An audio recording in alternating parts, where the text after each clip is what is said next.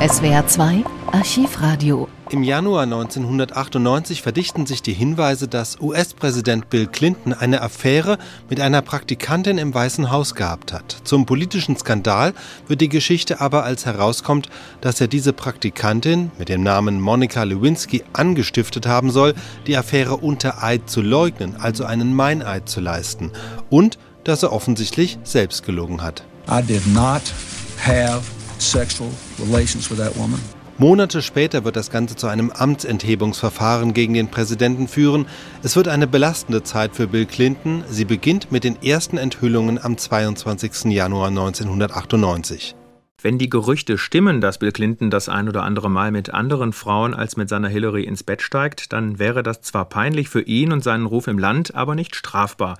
Der jüngste bekannt gewordene angebliche Sexskandal um Bill Clinton und eine Ex-Praktikantin im Weißen Haus namens Monika Lewinsky, er hat eine ganz andere Dimension. Clinton soll die Frau genötigt haben, unter Eid die falsche Aussage gemacht zu haben, wonach es keinen sexuellen Kontakt gegeben habe zwischen ihr und dem Präsidenten. Clemens Fehrenkotte in Washington, bringen Sie uns etwas Licht in diese mysteriöse Geschichte. Wie hat sie sich genau abgespielt oder wie soll sie sich abgespielt haben? Also bekannt ist das folgende, und zwar ist das wohl auch beweisbar, weil es Tonbänder gibt, auf die wir gleich noch zu sprechen äh, kommen können. Äh, Folgendes ist bekannt, diese Praktikantin, das ist ein junges Mädchen aus Südkalifornien, kommt Ende 1995 ins Weiße Haus als unbezahlte Praktikantin. Und dann hat sie wohl ein Verhältnis mit dem Präsidenten gehabt, so jedenfalls wohl auch ihre Aussagen, die auf den Tonbändern zu hören sind von Ende 1995 wohl bis Mitte 1997. Was ist passiert? 19, Mitte 1997 gingen die Anwälte von Paula Jones, das ist ja die ehemalige Landesangestellte von Arkansas, die den Präsidenten verklagt hat und dieses Verfahren wurde ja auch zugelassen und läuft ja gegenwärtig. Die stöberten die Monika Lewinsky auf und äh, wollten sie wohl auch äh, befragen, ob sie und so weiter auch äh, einige Vorfälle mit dem Präsidenten zu berichten habe. Daraufhin habe dann Monika Lewinsky den Präsidenten angerufen und gesagt, was soll ich machen?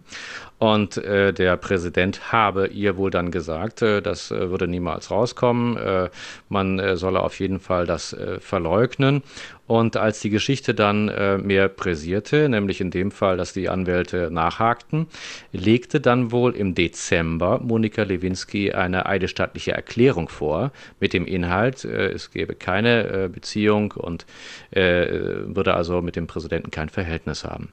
Dann erinnern wir uns am letzten Samstag hier in Washington wurde der Präsident ja sechs Stunden lang von den Anwälten von Paula Jones vernommen zu den ganzen Geschichten, aber er wurde auch expresses verbis gefragt nach Monika Lewinsky und er sagte, nein, habe ich kein Verhältnis mit und legte zugleich diese eidesstattliche Erklärung vor.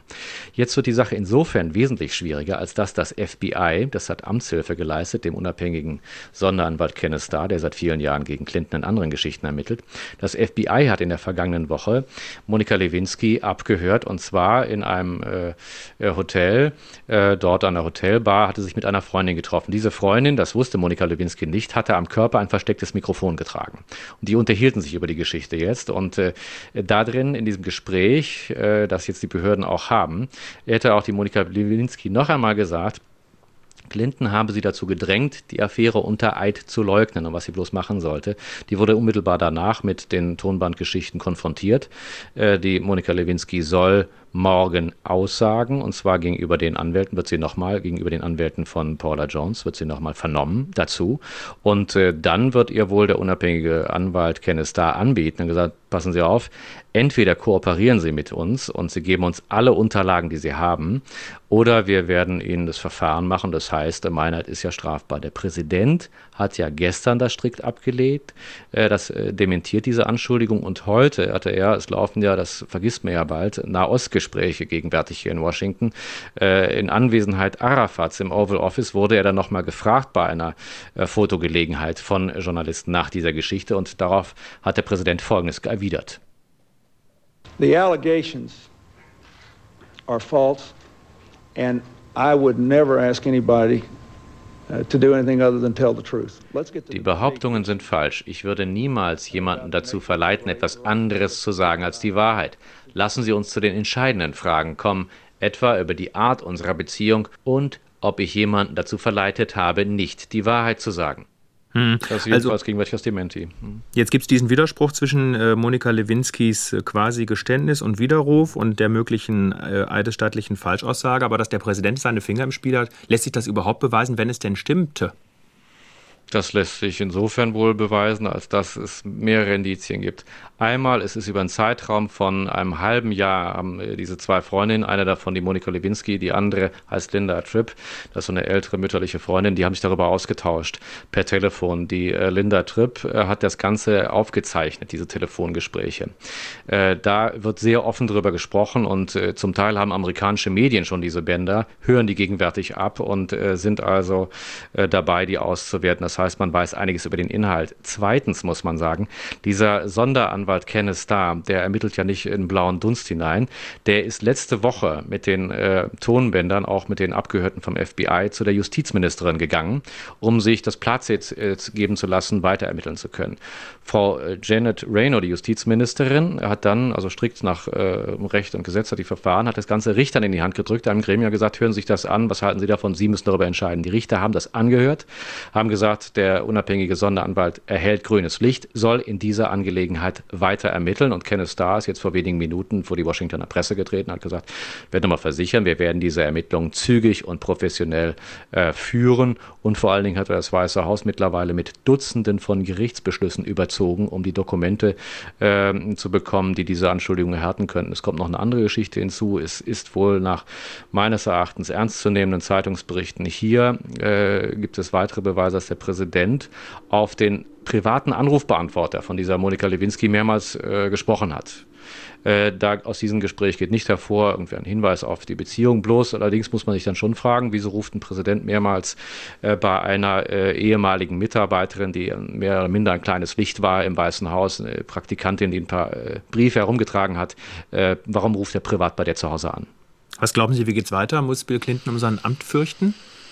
Das ist, wie gesagt, Sie sagten es zu Beginn völlig richtig. Das Ganze hat eine ganz andere Dimension, weil es nämlich insofern politisch wird, als dass die Anschuldigungen von der Justiz gegenwärtig überprüft werden.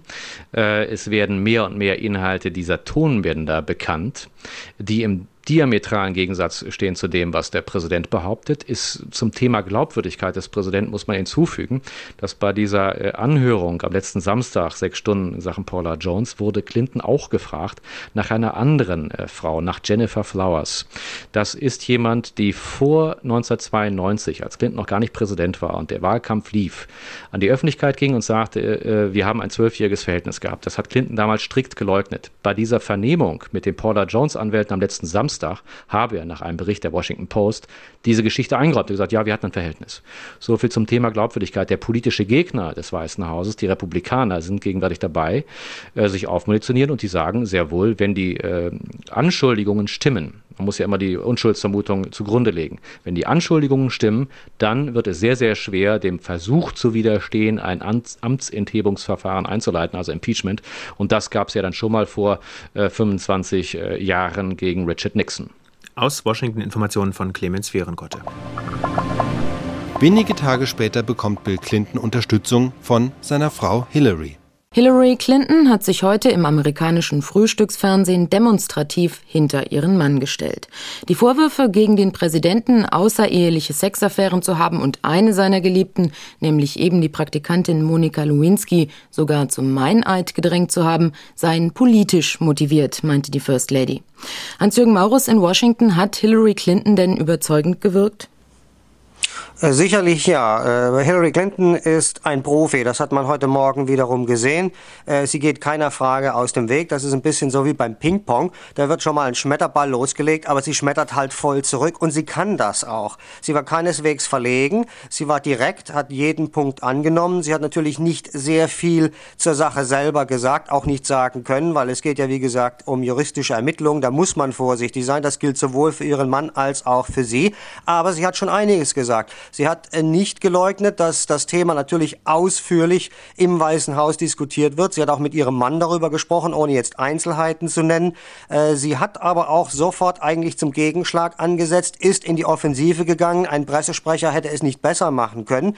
Äh, sie hat allen empfohlen, angesichts des Feuersturms an Anschuldigungen, wie sie sagte, sich zurückzulehnen, Geduld zu üben, tief durchzuatmen. Sie hat dann auch zugegeben, dass man eigentlich angesichts eines solchen Feuerwerks an Verdächtigungen gar nicht viel machen kann. Da kam so ein bisschen Hilflosigkeit durch und natürlich auch Frustration von Seiten des Weißen Hauses. Und sie hat immer wieder betont, dass ihr Mann alle Vorwürfe scharf zurückgewiesen hat und dass sie ihm glaubt. Es kamen auch persönliche Fragen. Eine Frage, die viele Amerikaner beschäftigt, hat sie selber gestellt und dann auch sofort selber beantwortet.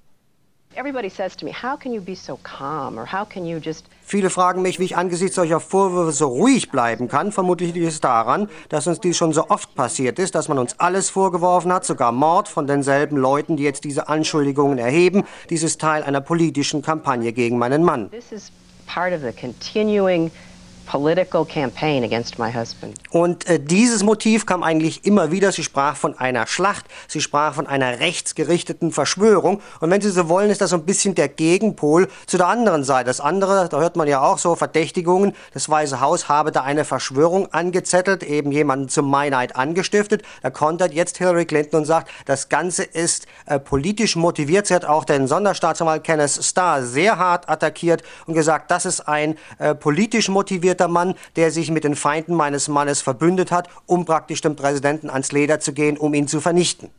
Hat Hillary Clinton denn großen Einfluss auf die Meinungsbildung der amerikanischen Öffentlichkeit? Also glaubt man ihrem Mann jetzt durch diese, Schütz diese Schützenhilfe mehr?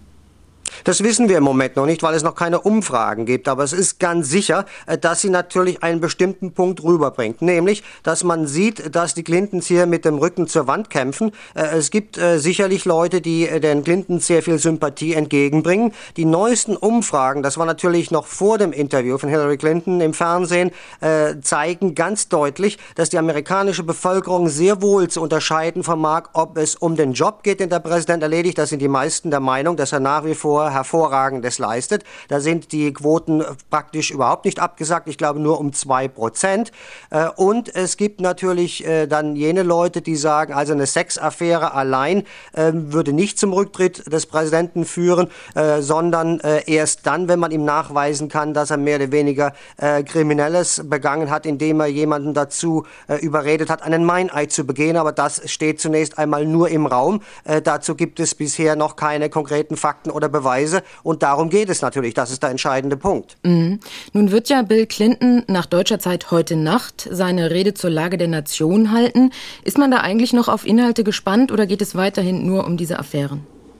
Es ist ganz klar, dass dieser Sexskandal natürlich, natürlich im Moment alles überschattet. Das ist gar keine Frage. Washington, nicht nur Washington, sondern das ganze Land ist geradezu fasziniert. Was gibt es da Neues? Jeden Tag eine neue Enthüllung oder angebliche Enthüllung. Ich denke daran, heute Morgen die Dallas Morning News hat behauptet, es gäbe da einen Geheimdienstagenten, der Bill Clinton mit Monika Lewinsky irgendwo im Weißen Haus äh, in einer intimen Position überrascht hat. Das ist in der zweiten Ausgabe der Dallas Morning News wieder dementiert worden. Also man muss da sehr, sehr vorsichtig vorsichtig sein. Da gibt es eine ganze Menge an Gerüchten. Und heute Abend wird man natürlich genau hinsehen, äh, wie sieht äh, Präsident Clinton aus, wie wird er sich präsentieren, wie steht er da, was für einen Eindruck macht er, ist er deprimiert, ist er sehr entschlossen. Äh, ich glaube, äh, dass da die meisten nur mal hinsehen werden, weniger hinhören werden, was er inhaltlich zu sagen hat. Aber auch da muss man vorsichtig sein, denn eine Umfrage sagt eindeutig, man erwartet vom Präsidenten heute Abend, und zwar tun das mehr als drei Viertel aller Amerikaner, dass er tatsächlich zur Lage der Nation spricht, die Fakten auf den Tisch legt, wie es um die Nation bestellt ist und weniger um sein Privatleben.